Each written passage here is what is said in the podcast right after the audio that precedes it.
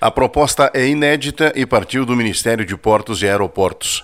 Um levantamento encomendado pela pasta apontou que o retorno à normalidade dos voos após a pandemia resulta em cerca de 90 milhões de pessoas aptas financeiramente a adquirir voos para qualquer lugar do país. No entanto, apenas 10% deste contingente tem utilizado a malha aérea nacional. Com tantos benefícios permitidos pela União e controlados a partir do CPF, é possível estipular um preço popular de trechos aéreos e assim diminuir as dificuldades apresentadas pelas companhias aéreas para se manter de pé. Para o ministro Márcio França, o programa Voa Brasil vai beneficiar aposentados, estudantes e funcionários públicos que recebam até R$ 6.800. A meta é ocupar essas vagas ociosas dos voos domésticos brasileiros, oferecendo passagens aéreas a 200 reais nós descobrimos uma obviedade que nesses meses intermediários, é metade de fevereiro, a março, abril, maio, junho, depois agosto, setembro, outubro, novembro, os aviões saem com 21% de passageiros a menos. Então, por que não comprar essas passagens e as pessoas voarem a 200 reais?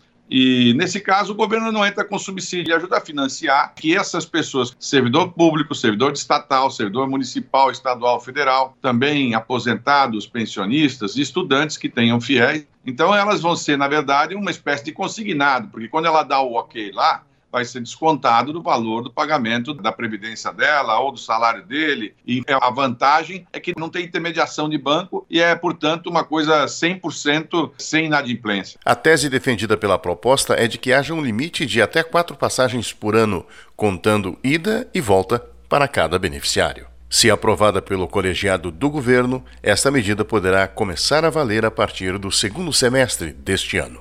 Não deixe seu futuro para depois. Vem para o Feirão de Profissões Uninter. Faça sua graduação à distância com até 70% de desconto nas mensalidades. Ou aproveite duas pós-graduações à distância a partir de R$ 99,00 mensais no curso todo. Inscreva-se já. Uninter.com Repórter Paulo Otaran